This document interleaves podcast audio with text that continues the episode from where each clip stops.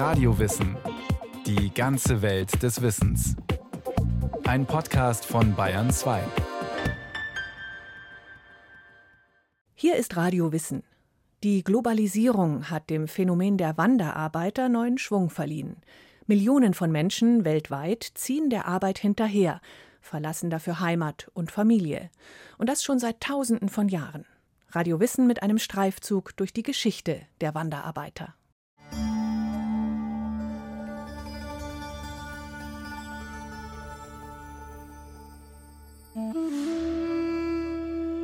Nach der sengenden Hitze des Tages legt sich die kühlende Nacht über das Land, diesen südlichsten Teil der ägyptischen Wüste. Beinahe lautlos gleitet das Boot des deutschen Ägyptologen Johannes Dümichen den Nil entlang. Der Mond erhellt die zerklüfteten Felsen am Ufer in dieser Sommernacht des Jahres 1869. Fasziniert lässt der Reisende seinen Blick schweifen und traut seinen Augen nicht. War es Täuschung oder Wirklichkeit?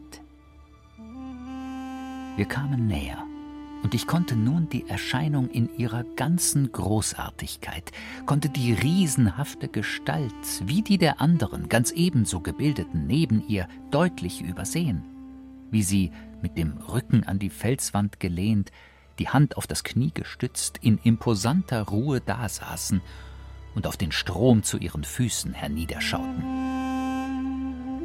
Vier gigantische Statuen Sie sitzen vor dem Felsentempel Ramses II. in Abu Simbel. Gut 20 Meter ragen sie in die Höhe. Ein Monument, das vom Selbstbewusstsein des Pharaos zeugt, der sich vor mehr als 3000 Jahren in diesen Statuen verewigen ließ. Ramses der Große. Seine größte Errungenschaft ist jedoch nicht die Vielzahl imposanter Bauwerke, die er hinterlässt. Die Ägypter verdanken ihm eine nie dagewesene Blütezeit ein halbes Jahrhundert in Wohlstand und Frieden. Denn Ramses gelingt die Aussöhnung mit den Erzfeinden Ägyptens, den Hethitern. Die Herrscher beider Länder schließen den ersten erhaltenen schriftlichen Friedensvertrag der Geschichte. Und beide Höfe nehmen einen regen Austausch auf, schildert der Ägyptologe Lars Petersen. Er arbeitet am Badischen Landesmuseum in Karlsruhe. Man will sich weiterhin gut vertragen und dazu gehörten dann natürlich Prestigeobjekte und wertvolle Geschenke, die dann von beiden Seiten ausgetauscht worden sind. Bei diesen diplomatischen Beziehungen spielt eine Personengruppe eine besondere Rolle. Ägyptische Ärzte, die die damalige Welt in Erstaunen versetzen. Für Lars Petersen sind diese ägyptischen Ärzte die ersten Wanderarbeiter der Antike, von denen man sicher weiß.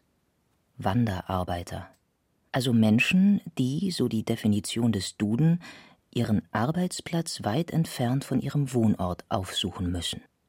Der Ägyptologe Lars Petersen weil diese ägyptischen Ärzte so bedeutend waren, hat dann der hethitische Herrscher darum gebeten, dass für eine Zeit die Ärzte zu ihm kommen, um da auch die Bevölkerung auch medizinisch zu versorgen. Also die ganze Bevölkerung wahrscheinlich nicht. Das ist dann natürlich der, der Königshof gewesen.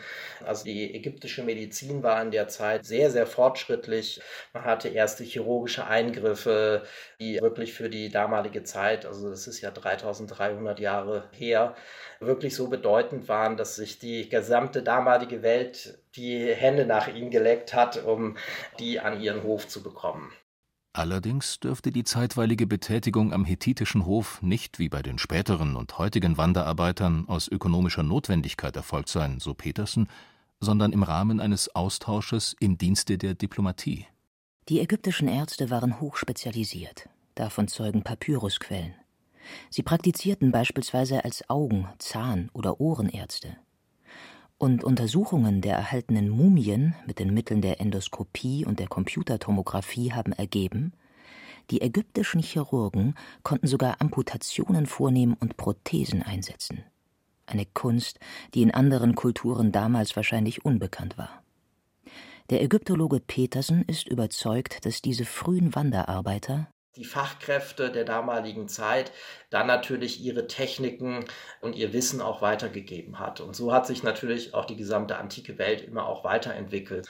Und für einen Ägypter war es sehr, sehr wichtig von seiner Religion her, dass er wieder zurückkehrt nach Ägypten, dass er, wenn er verstirbt, nahe beim Nil bestattet wird.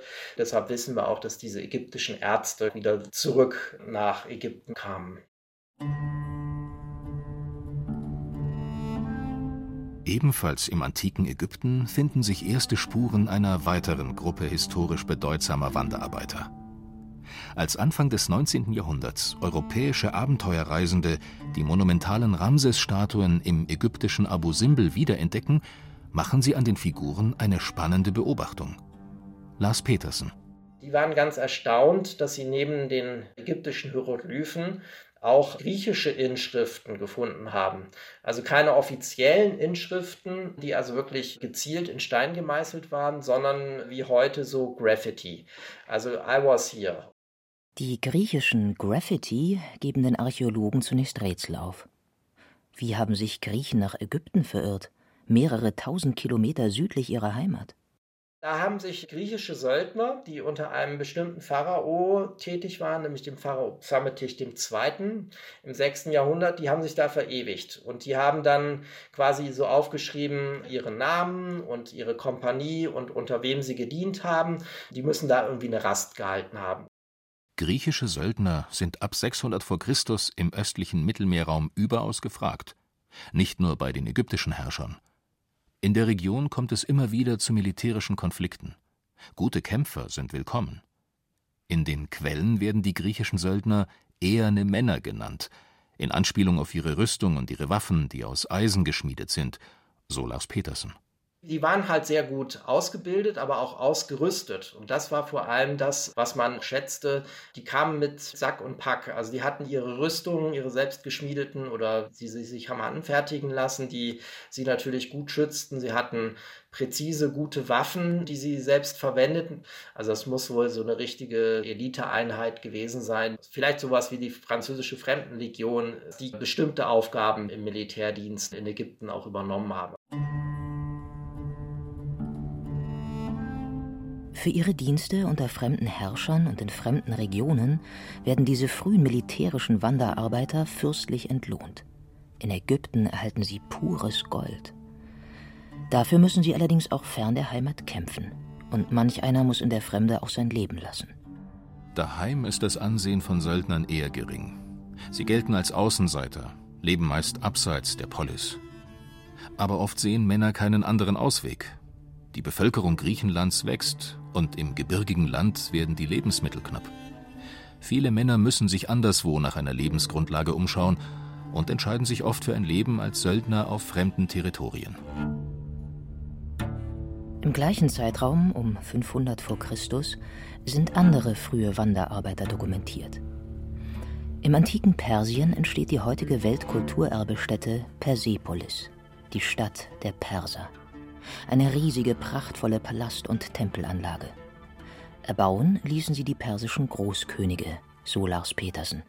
Die haben wirklich gezielt aus ihren neuen Provinzen oder Satrapien, so hieß es bei den Persern, haben die sich dann die interessanten Leute auch geholt. Also da gibt es Quellen aus Persepolis, die sagen, also auf unserer Baustelle des Königspalastes haben 200 Ägypter und 200 Syrer gearbeitet und dann werden da teilweise Namen und die Gehaltsforderungen und was die bekommen haben und was die auch gemacht haben. Also das waren Steinmetze, Holzhandwerker, also Schreiner, die auf diesen Baustellen gearbeitet haben und wahrscheinlich dann auch wieder in die Region dann zurückgegangen sind, wo sie ursprünglich herkamen. Auch für das Römische Reich ist der Einsatz diverser Wanderarbeiter verbürgt. Insbesondere in der Landwirtschaft waren sie gang und gäbe. Zu Erntezeiten waren Kolonnen von Erntehelfern aus anderen Regionen für Großgrundbesitzer tätig, um ihren Lebensunterhalt zu verdienen. Schon die frühen Wanderarbeiter kommen bei Tätigkeiten zum Einsatz, die besondere Kenntnisse und Fähigkeiten erfordern.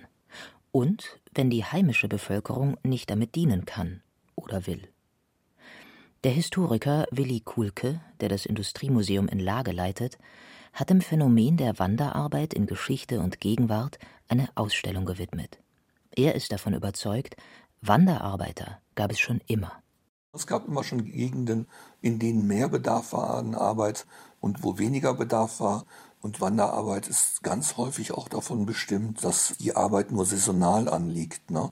In der Landwirtschaft gibt es ganz viele Bereiche, die nicht existieren würden, ohne dass Menschen aus Gegenden kommen, in denen sie noch weniger verdienen und die deswegen ein Interesse daran haben, für einen bestimmten Zeitraum auch in der Fremde zu arbeiten.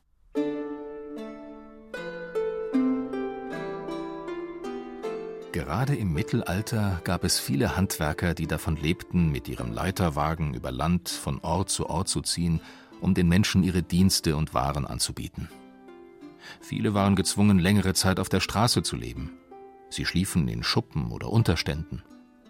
Liefen die Geschäfte schlecht, waren sie auf Almosen angewiesen. Kesselflicker, Bürstenbinder, Scherenschleifer genauso wie etwa auch Hausierer. Alle zählen zum fahrenden Volk. Viele von ihnen sind Juden, Sinti und Roma, die sich nicht in den Städten niederlassen dürfen und von den Zünften ausgeschlossen sind. Der Historiker Willi Kuhlke das waren vor allen Dingen Berufe, die in der Menge in der Stadt nicht gebraucht wurden. Ne? Also so ein Kesselschmied, der konnte ein ganzes Jahr nicht davon in der Stadt leben. Ne? Genauso wenig ein Scherenschleifer. Der zog durch ein bestimmtes Gebiet und war halt eins, zwei, vielleicht auch viermal im Jahr in den entsprechenden Dörfern für einen Tag oder zwei verrichtete seine Arbeit, aber dann war das auch erledigt mit der Menge der Scheren und Messer, die entsprechend nachzuschleifen waren. Und er zog weiter in den nächsten Ort. Ne? Also bei diesen Berufen ist es vor allen Dingen ein Gewerbe, bei dem die Nachfrage in den einzelnen Orten nicht so groß war.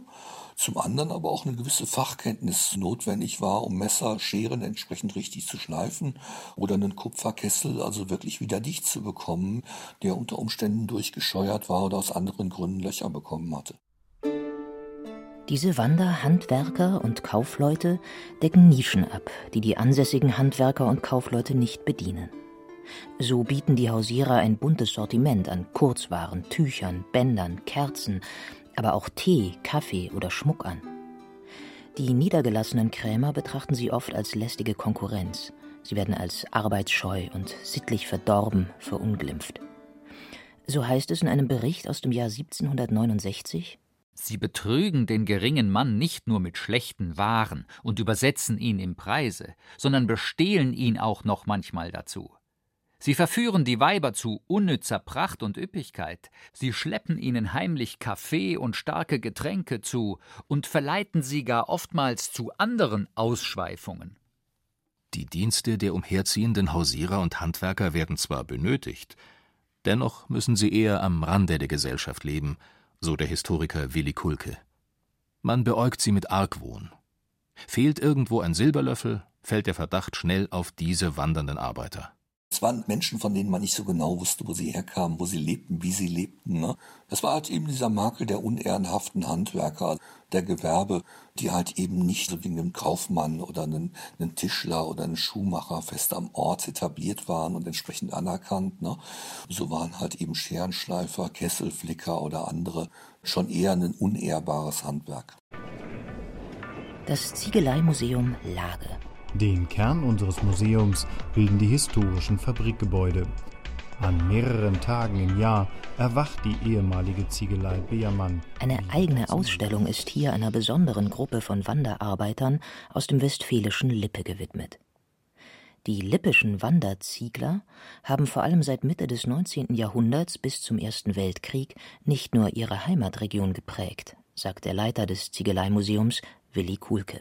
Ich würde einfach mal so vereinfacht sagen, die Lippe haben Berlin aufgebaut. Die saßen in Lindow-Zedenik rund um Berlin und haben Millionen von Ziegeln produziert, mit denen dann später diese riesen Mietskasernen mit bis zu sieben Hinterhäusern entstanden, mit denen große Fabriken entstanden. Und ohne die Lipper wäre diese Industrialisierung so nicht möglich gewesen, weil sie den Baustoff lieferten. Am Anfang ist die Not. Im damaligen Fürstentum Lippe leben die meisten Menschen von der Handspinnerei und Weberei in Heimarbeit. Mit dem Aufkommen der Textilfabriken ab Mitte des 19. Jahrhunderts verlieren sie ihr Einkommen. Die Landwirtschaft wirft zu wenig ab, um die ganze Bevölkerung davon zu ernähren. Da bietet der Bauboom in Städten wie Berlin, Hamburg oder Bremen den arbeitssuchenden Lippern eine Chance. Der Historiker Willi Kuhlke Die schaffen im Moment einen Baustein, einen von vielen, ne, um Industrialisierung in Deutschland überhaupt möglich zu machen. Ne. Und da konnte man aber auch nur Wanderarbeiter gebrauchen, ne, weil Ziegel kann man nur von März bis Oktober herstellen. Danach ist es zu kalt, dann friert dieser Lehm und es ist nicht möglich, also Steine zu formen, die nicht wieder auseinanderbröseln. Dafür braucht man Wanderarbeiter, die bereit sind, genau das zu tun, in einer bestimmten Saison zu arbeiten und dann das Land aber auch wieder zu verlassen ne, oder die Gegend wieder zu verlassen, ne, weil man sie nicht haben wollte, wenn sie keine Arbeit hatten.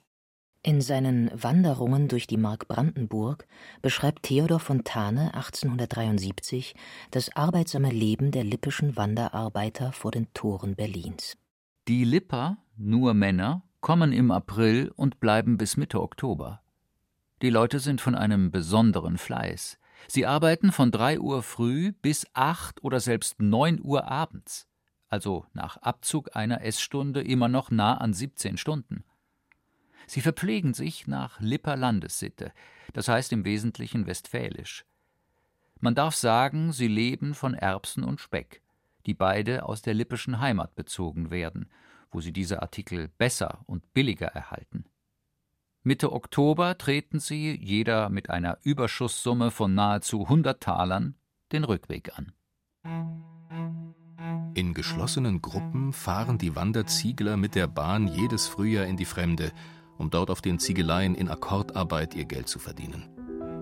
Vor allem die Familienväter schicken den Großteil ihres kargen Lohns sofort zurück in die Heimat, behalten nur ein kleines Taschengeld für sich.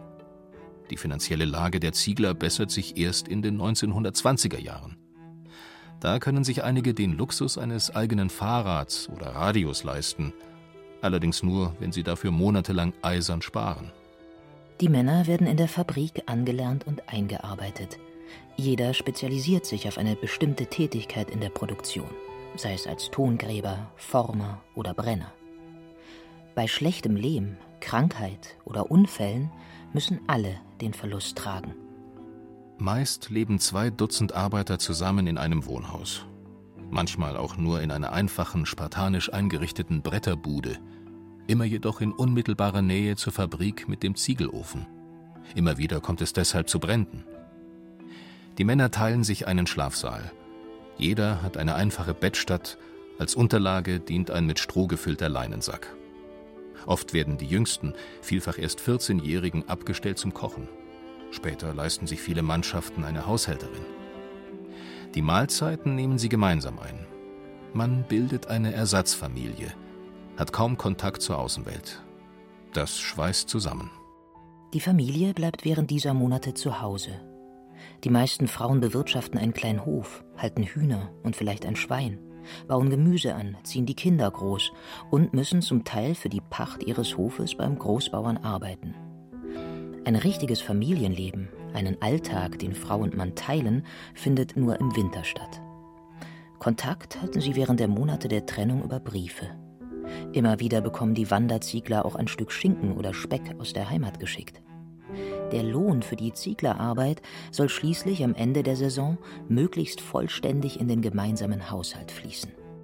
Die Hochphase der Wanderarbeit der lippischen Ziegler endet nach dem Ersten Weltkrieg. In Lippe entwickelt sich eine eigene Industrie und die Ziegler werden zunehmend durch Maschinen ersetzt. Und heute? Heute sind weltweit ganze Wirtschaftszweige auf Wanderarbeiter angewiesen. Menschen, die ihrer Heimat vorübergehend oder regelmäßig für etliche Monate oder Jahre den Rücken kehren, um dorthin zu ziehen, wo es Arbeit und ein Auskommen für sie gibt.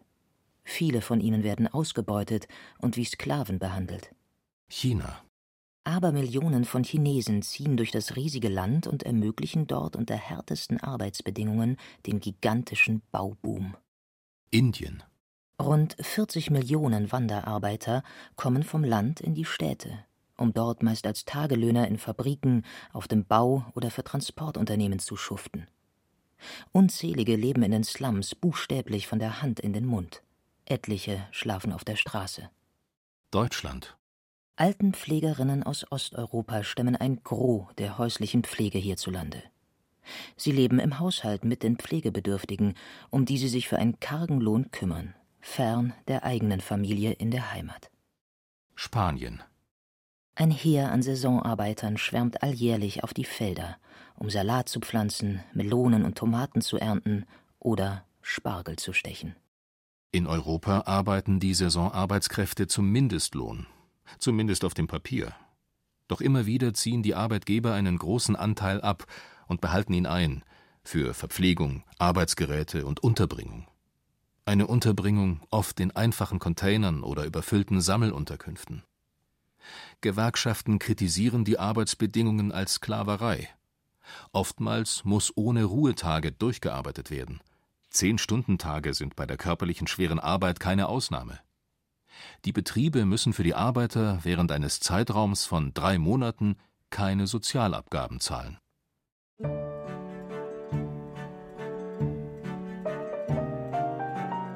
Auch wenn der Auszug in die Fremde quer durch die Geschichte sicherlich abenteuerliche Aspekte hat, als schiere Wanderslust ist das Massenphänomen der Wanderarbeit nicht zu erklären. Freiwillig lassen die wenigsten ihr Zuhause und ihre Familie zurück, um der Arbeit nachzuwandern.